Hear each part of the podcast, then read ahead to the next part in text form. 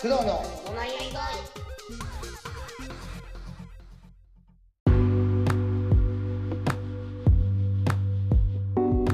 はい。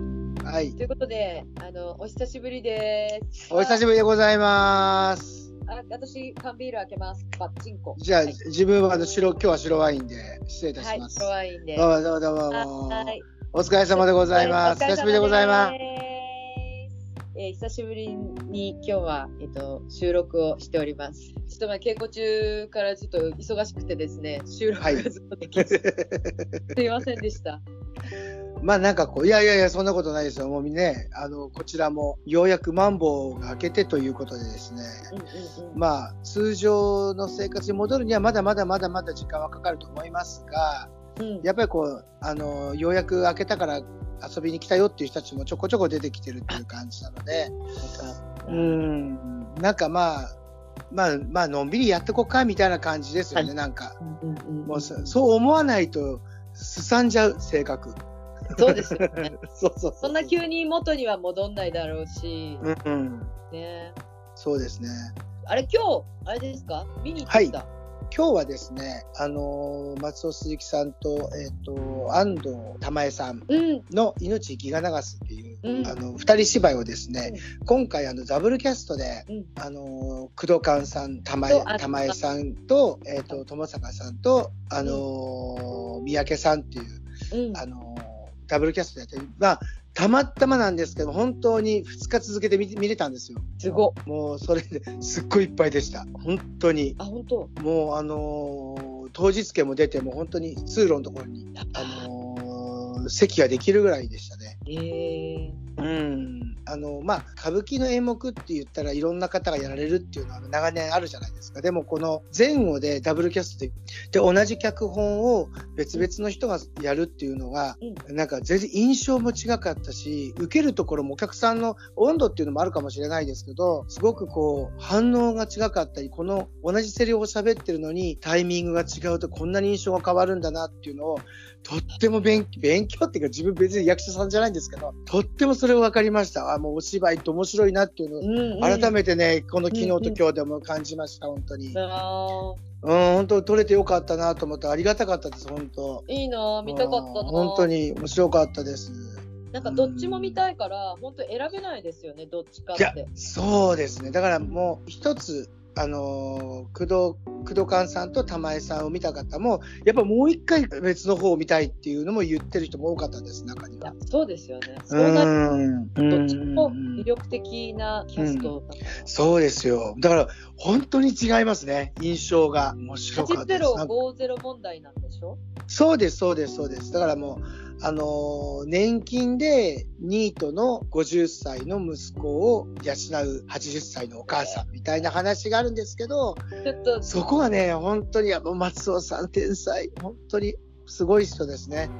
もう脚本が、もう前回のや、前回チケットが取れなくて、う。うん自分あのーまあ、ワウワウで放送されたので、それで拝見させていただいたんですけど、同じことをやっててっていうか、同じ演目をやってるのに性格が違うっていうんですか、こう。うん。あのー同じ人を演じているのに、三宅さんと工藤勘さんのイメージが、あの言葉遣いとか仕草とかで、全然人格がちょっと違う人になってるので、ただ全然また違う印象があって面白かったです。本当に。ああ、いいな。うんワウワウでやってくんないかな。ねやってほしいですよね。自分も、ねもう一回見比べたいですね。で、エマさんはでもあれ映画とかみ今年に入って見ました？全然見てないです。あのね、ネットフリックスでドラマは見てるんですけど、うんうんうん。全然見てないですねあ。あれ、もう、でももうドライビングマイカーとか、あれドライビング？ドライブマイカドライブ・マイ・カーを見に行かれた。ー。はい、行きました。はいあの、あれは多分、一般の人というよりは、どちらかというと、なんか演劇の関係者とかに響くんじゃないかなと思ってて、で、自分、原作も読んでたので、うん。この絵、この原作をどう映画するんだろうと思ってたんですけど、うん。その脚色っていうんですか、その70ページ、40ページから70ページぐらいのたほんと薄い短編を約3時間に話を広げるんですよ。で、その状況とか設定とか雰囲気は全然損なわず、全然別のものになったって感じがしました、自分は。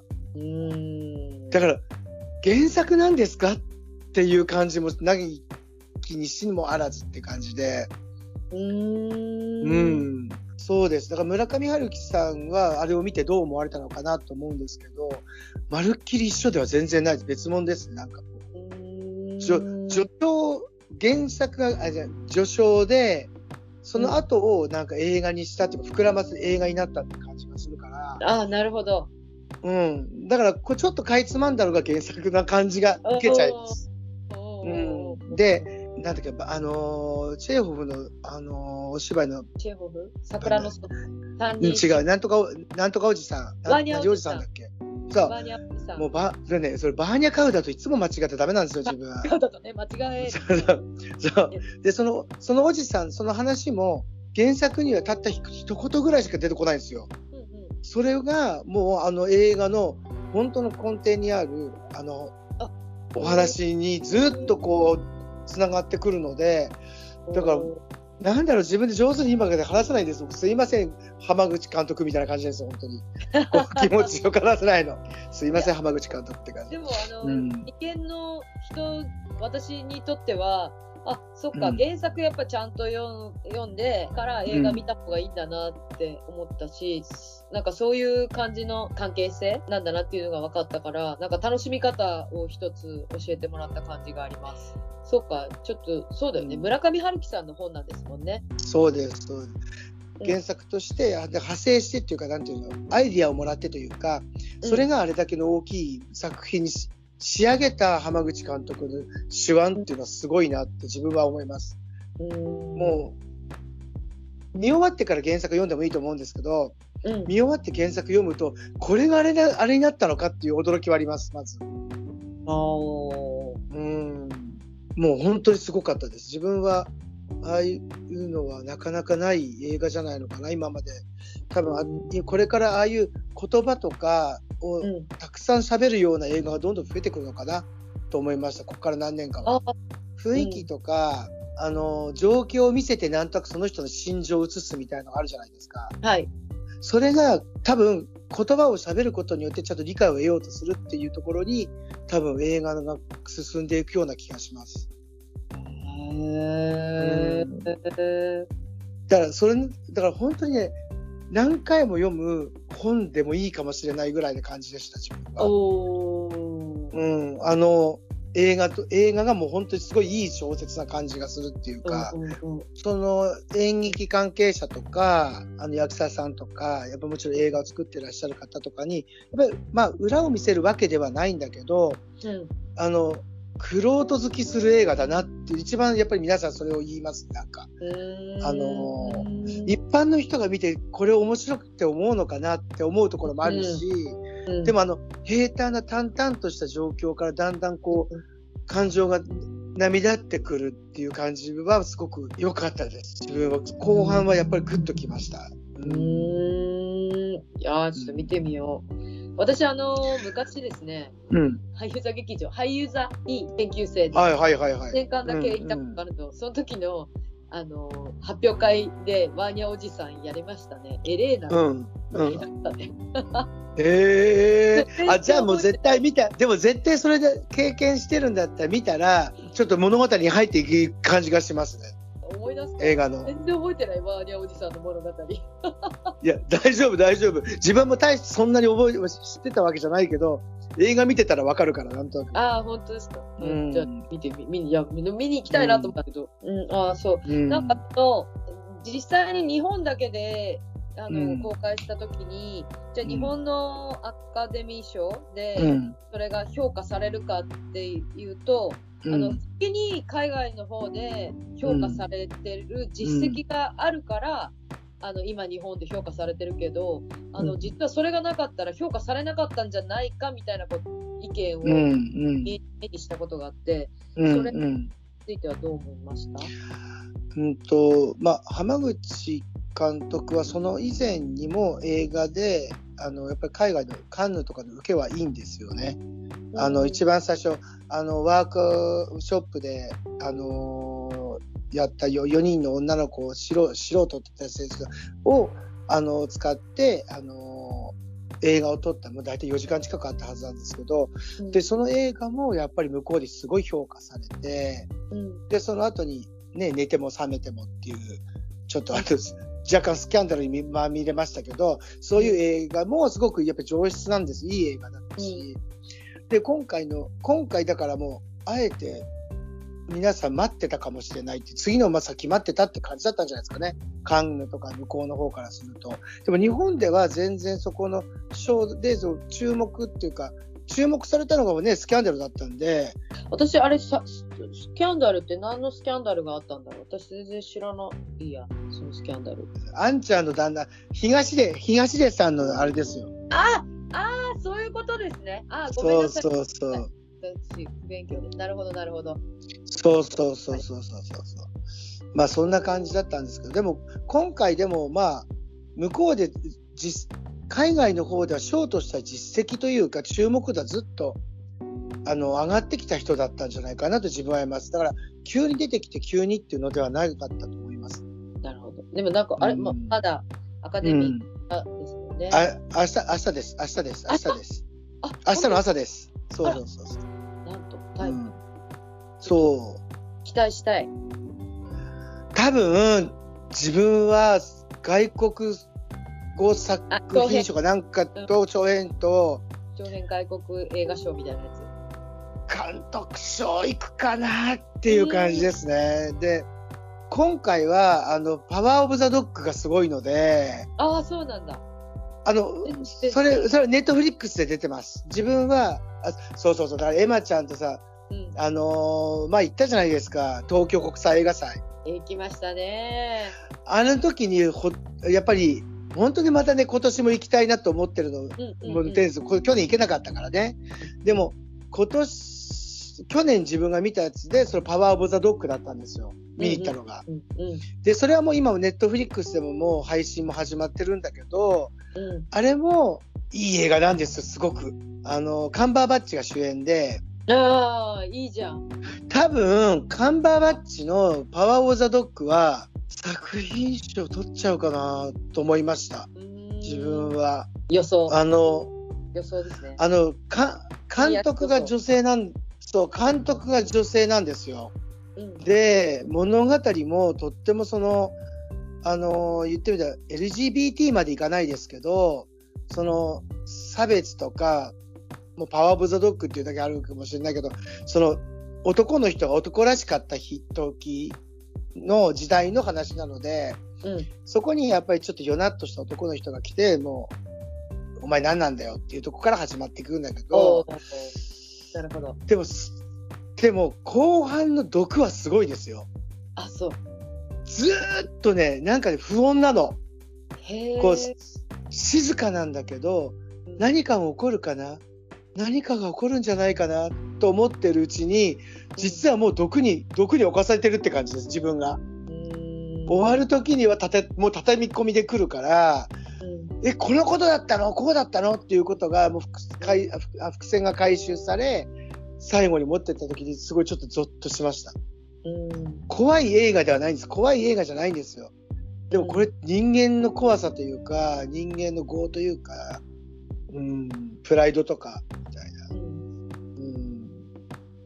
だからなかなかでしたよ。本当に。パワーオブザドッグは絶対行くのかなと、いいとこまで行くと思います。で、あれも日本で全、あの、えネットフリックスでは配信されてるので、劇場では多分東京国際映画祭以外でやってたのかな、ちょっとだけしかやっぱりやってなかったと思うんですけど、あれこそ映画館で見るべきだったと思います。おへえ。うん、映像もすごい綺麗です。へえ。うんもうあれはもうネットフリックスの企画で見るのはもったいないなと思ったりもしてましたね。うんうんなるほど。ほあのこれがアップされるときはどういうふうな話になってるかわかんないですけどうんまたちょっと話、ちょっと話を変わって、なんかこう、話題をちょっと変え変えちゃいますけど、あの、エマちゃんってやっぱりあれ映画館に行くっていうのもあれあれですけど、こうスマホとか iPad とかで見てることも多いです。多い、多いです。あーなんか最近の若い子たち、この前、あのテレビ局の人がいらっしゃってお話ししたりとかしてるけど、もうみんな倍速で見るんですね、映画、今。ああ、わかる。うんうん。うん、もう、それ聞いてすごい切なくなって、自分もなんか。いや、私は倍速は見ないけど、うんうん。倍速っていうのを。そう、なんか、それを、なんか、まあ、どことは言わないけど、テレビ局の方が、あ、もう倍速なんですよねって、いや、忙しいのはわかるけど、倍速で見ないであげてとか思うけど、うん、うんなんかすごい切なくなりました。映画の見方がどんどん変わってるなっていうのはあるし、ちゃんと今、TVer かな？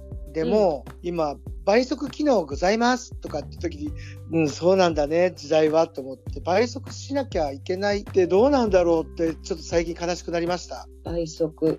まあ、YouTube とか、まあ、私音声配信をやってるから音声配信ものを、うん、あの倍速で聞いたりっていうのはするけど、うんうん、映像倍速はあんまりしないかな。うんなんかやっぱりもう年取ってるせいもあると思いますけどねついていけないんだと頭の処理が。早いんでしょうねきっと今の人頭の処理する能力が。そうなんか映画館でたくさんの人が映画見に来たりとかするのもすごいいやいいいいことだなとか思ったりするんですけど、まあもうもちろんアメリカと日本はもうほとんど漫画、まあ漫画が悪いってわけじゃないんですけど、原作ものがほとんどなので、なんかそういうところでしか映画市場っていうのが動いてないんだっていうことがすごいちょっと残念に思ったりするんですよ。だからもうちょっといい、いい映画っていうわけで、まあ例えば50代、60代の人ももちろん、そのまあマーベルだ見たり、DC 見たりとか、もうもちろんしますけど、でもなんか大人の人が見る映画って欲しいなって最近すごく思います。だから昔の映画見たりします、最近なんか。うんあ、昔の映画ね。うん。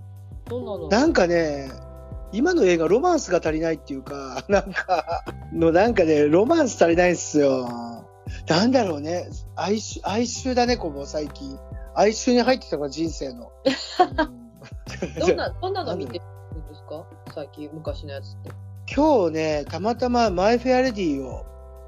おお本当になんかでもそういう。で、マイ・フェア・レディを見たとき、あんまりこう、あ、もちろんストーリーは覚えてるけど、あ、こんな感じだったな、こんな感じだったと思い出すたびに、音楽全部知ってるんですよ、その曲を。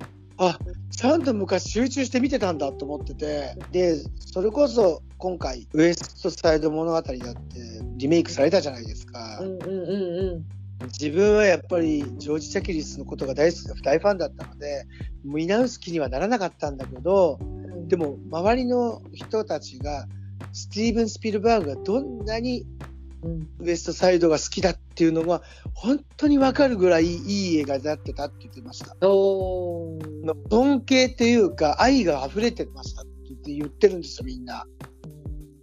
だからじゃあ自分もちょっとまたまだまだ行ってないんですけど、見ていこうかなって思ってます。ね、あれは見たい。うん。うん。すごく良くな、良くなってるっていうか、昔、だって自分も昔のあれを見て、あれを超えるウエストサイドがあるわけねえと思ってるし、うん、でもスピルバーグがそこに愛情と自分の憧れだったこう全てのミュージカルです。感情が全て詰まってるから愛に溢れてるって言ってましたよ。うん。うん、だからちょっと見とかなきゃいけないなと思って。ね、そうだね。はい。はい。ということで、今日はまあ、一回この辺でね。はい。あの、アカデミーあたりはいらないと思う。もうほら。もう前半いらないんだ。いや、前半いらない。マジで？そう。本当？本当。ちょっとぐらい使えそうなとこあるんじゃないの？やめようやめよう。もうね。アカデミーとギガ流しちょっと使うぐらいあるんじゃない？いや、やめようやめようやめよう。